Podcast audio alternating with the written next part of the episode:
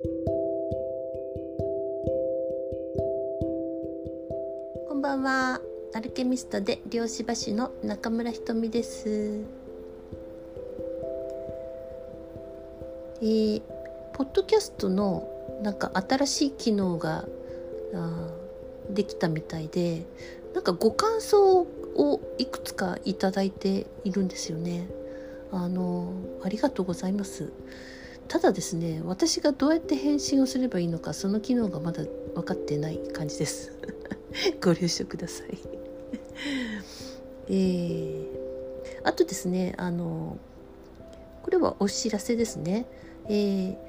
8月20日の神戸の、えー、漁師入門講座はもう満席となりました、えー、あと9月の2日ですね、えー、土曜日に、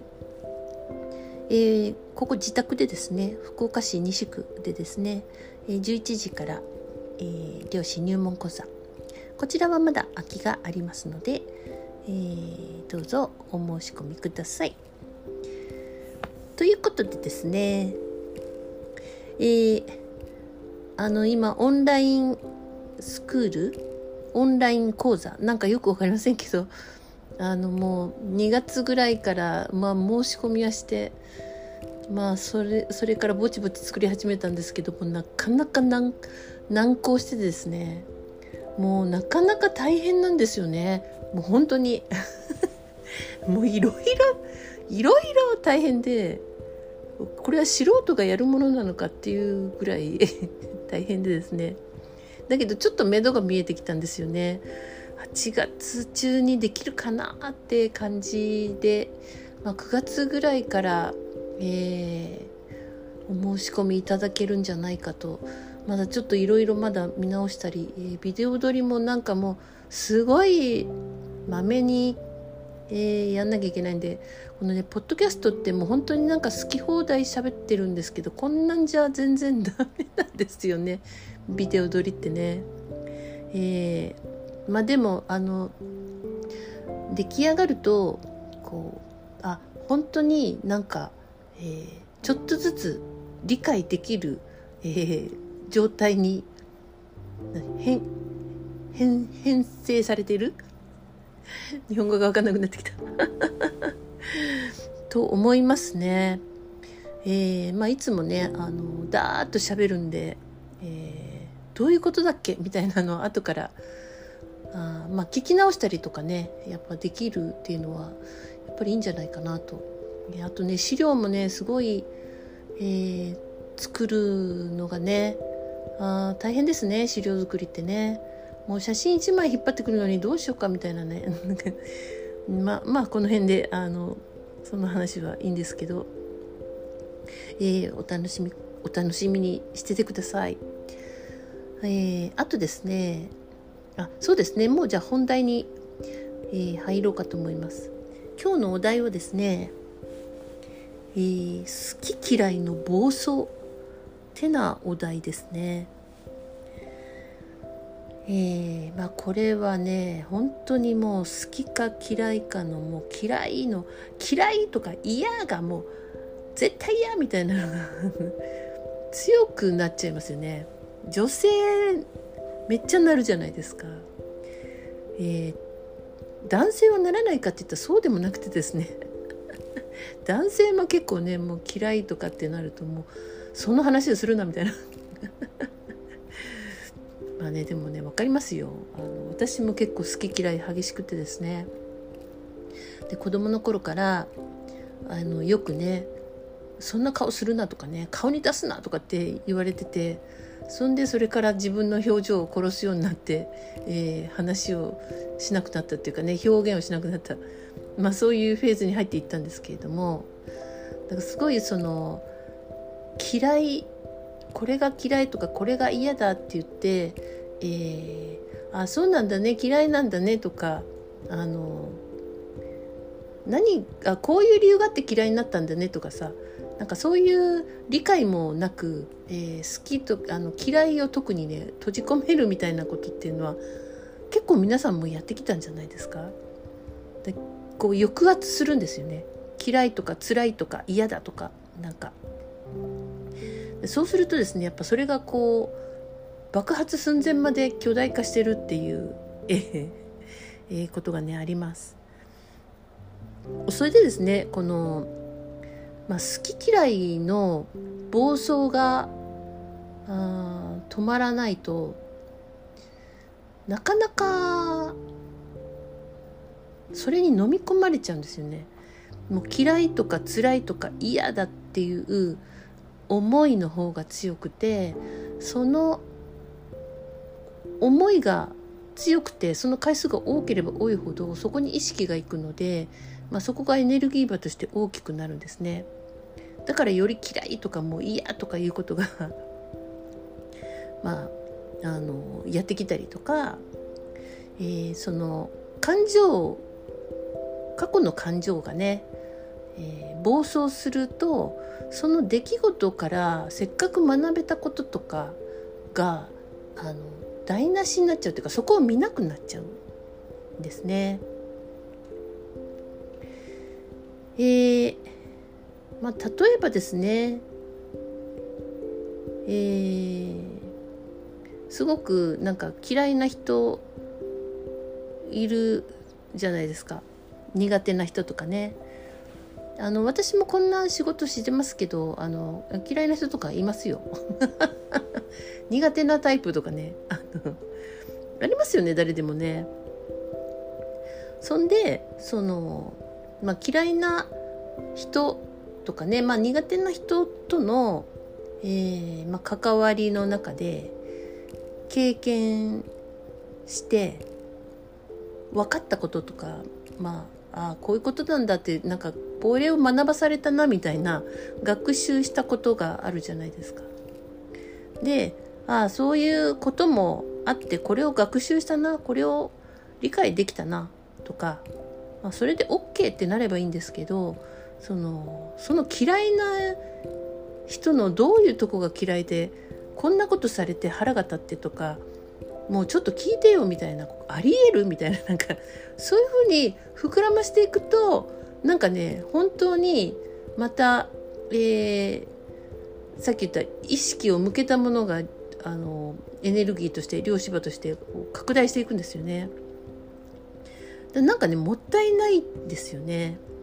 えっと、私たちがあの日々生きる中で何でも経験していくっていうのが多分一番私たちのこう宝物だと思うんですよね。それで経験してるんだけどそのその時に付随して、えー、出てきた感情を何回も何回もでその場面を何回も何回も説明したりあの時こうだったよねって言ってまたあの蒸し返したりとかでそれが何のためにもならないんですよね。それよりそこから分かったことでそれがあったっていうだけで OK みたいなね、えー、ちょっとあのフォーカスする場所を変えてみるっていうのが必要だと思います。まあ、これはその波動でね、えー、例えばそれを、まあ、まあちょっと軽やかにしたとはいえあなたのあなた自身の、えー、どこに意識を向けるかっていうその癖を変えていく意思があなたにあるかどうかっていうことなんですよね。えー、わかりますかね？そのそうなんですよ。その舵取りはあなたしかできないんですよね。えー、そうですね。例えばまああの結果的辛い思い出になったこととかもあるじゃないですか。生きてたらね。うん。でまあそういうことがあってなんかあまり好きじゃない人になっちゃったとかさ、うん、えー、そういうこともあるじゃないですか。でもその結果辛い思い出になったけどその中で分かったこととか学習したことってやっぱありましたよね。だからもう本当もうあれやんなきゃよかった。もう本当つらかった。なんかえ結局さいいことなかったよねとかそういうことばっかりにフォーカスがいくとそこが大きくなるじゃないですか。だけどなんだかんだ結果大変だったけど、まあ、こういうことを学習したよねとか。まあ今はなんか楽しかったって言えないけどあ長い目で見たらなんか後でわかるかなぐらいな感じで OK じゃないですかね。って思うんですよね。なんかすぐ私たちねドラマに入っちゃうんですよねドラマにね。えー、例えばですね、えー、まああまり好きじゃない人から何かを買ったとか、えー、サービスを受けたとか、えー、まあ、そういうことが、あ、あったとしてでその人がね好きじゃないからとかあのいやこうだけど本当は騙されてんじゃねえかとかね。なんかそういう疑いとかもあの持てば、えー、疑い得るものがいっぱい出てくるかもしれないんですけれどもとりあえずそれを買ったりそのサービスを受けているんだったらその中から必要なものだけ使ったらいいですよね。じゃないですか？ねせっかくあなたの大切な時間やお金を使っているとなったらそのそれによって何か得たいものがあったわけですよね。でそれを何らかそのまあ何らか得てるはずなんですよ。例えば最悪あこういう最悪の人になっちゃいけないなって 学習したとか そういうことでも学習なんですよねそれでもね。うん、だから本当にあのどっちの側面を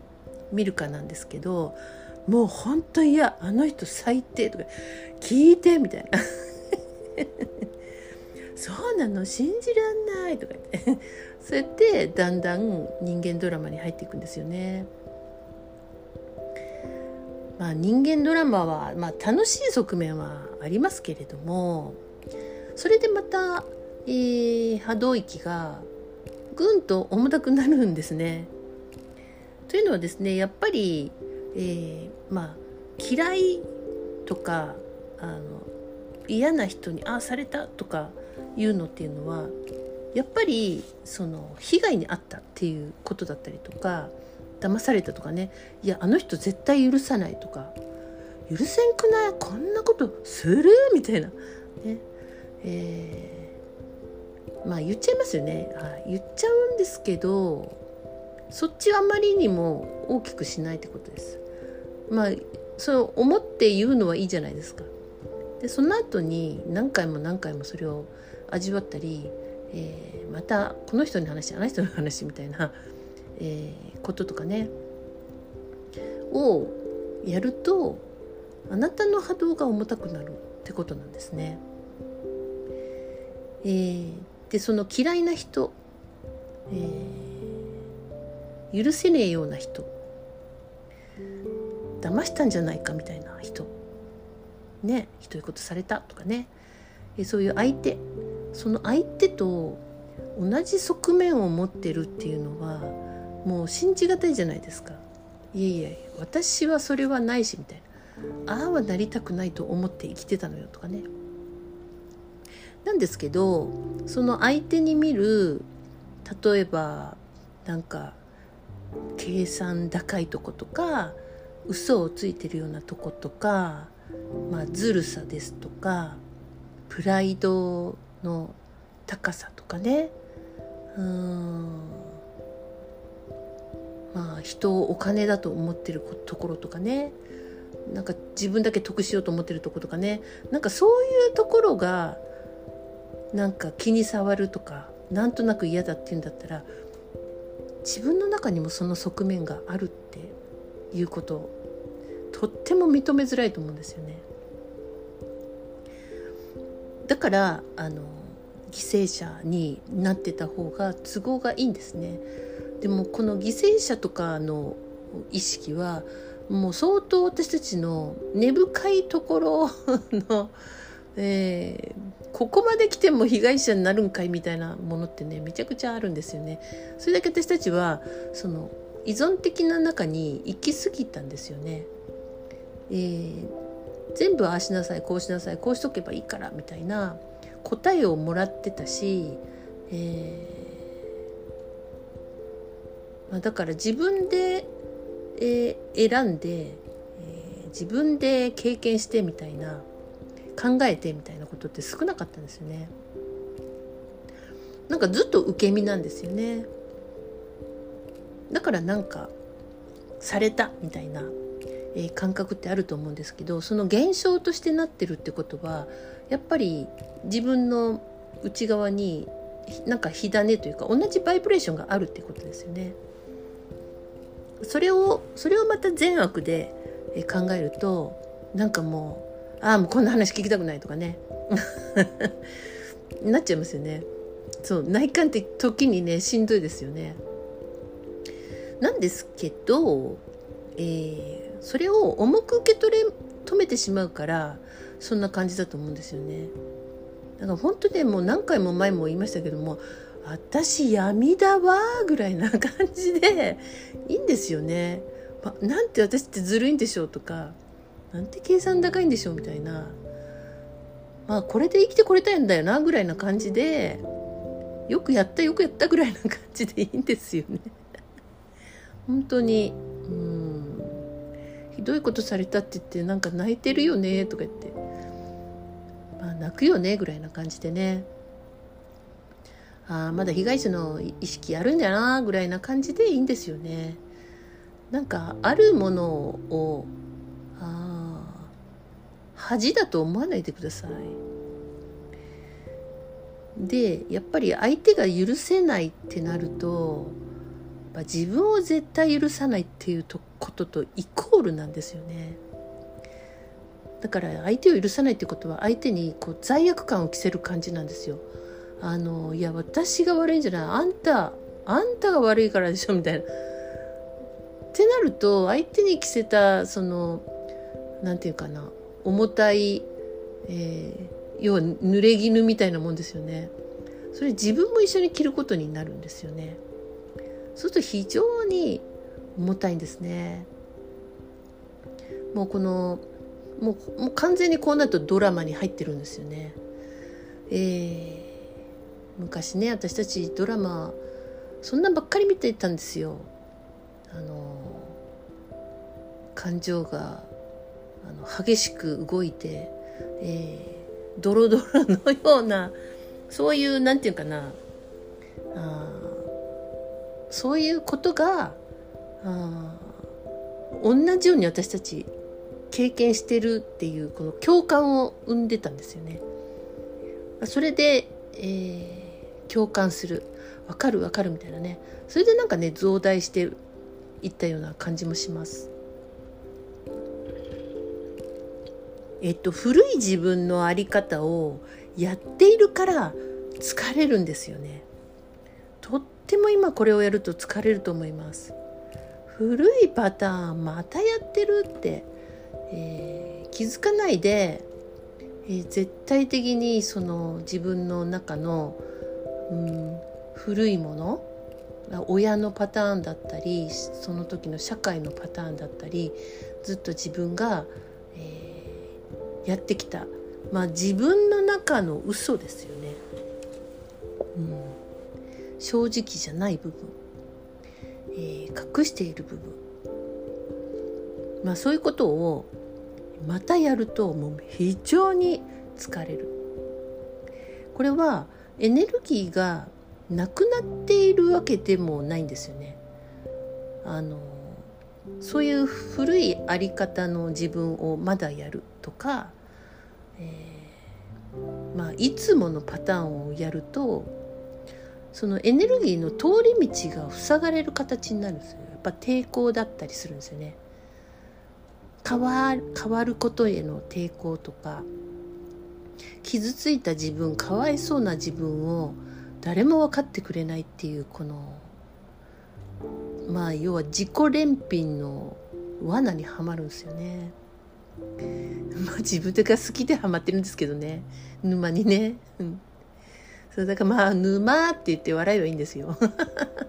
本当にもうねそれぐらいちょっと軽く言ってもらえませんかね。あのそうですよ。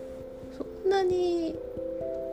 そんなに大したことではなかったりしますよ。だけど認めがたいのもねめっちゃわかる。もう本当に私もいまだにうーってなんか抵抗してるっていうところありますよ。ありますあります。ただ本当ねだから、えっと、古い自分をやると疲れるしそれは年取ってエネルギーがなくなったとかじゃなくて通り道が塞がれているだけだっていうことなんですね。あだからそうやってあのちょっと軽やかにああるよなぐらいな。そりゃそうだな。あの家で育ったもんなとか。あんな感じだったもんなとか。でよくないですかね。もうそろそろあの感情ってえっと味わい切ってくださいって言うけどもう一回味わったらいいですからね。あのそんな何回も何回もいいんですよ。うん、でインナーチャイルドも、えー、チャイルドっていうぐらいなんで、えー癒されてない、えー、自分その時で子供の時で止まってしまった思考停止になって、え、そこで、え、ずっとこう考え方が止まってしまったりなんか要は置き去りになってるようなものあるかもしれませんけど、えずっと子供でいるわけでもないんですね。ちゃんと成長していくんですよその。インナーチャイルドがアダルトになっていくんですよねちゃんとね。だから何回も何回もかわいそうな自分に浸る必要はないってことなんですね。かわいそうでいる理由は何でしょうか？これをちょっと自分に聞いてみてください。かわいそうとか私って誰も分かってくれないとか何のためにそうやってんの？って言ってねちょっと自分に聞いてみるといいかと思います。でですねなんかあのまあ、相手のひどいところは自分の中にもあるっていうと本当に自分がひどい人間ばっかりだ だみたいに全部そうだみたいに思えるかもしれませんけどちょっと全然視点を変えると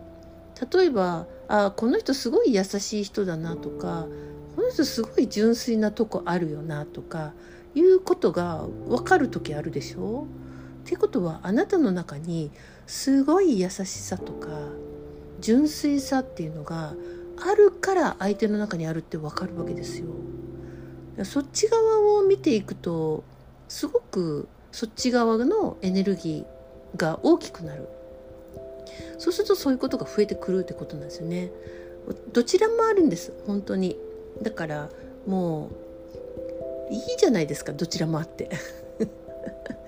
どちらもが、えー含まれて自分だっていうことですね。まあね頭では分かってるけどっていう感じだとは思いますけどあのそうなんですよすごい純粋なあなたもいるんですよすごい可愛らしいあなたもいるわけですよ。ね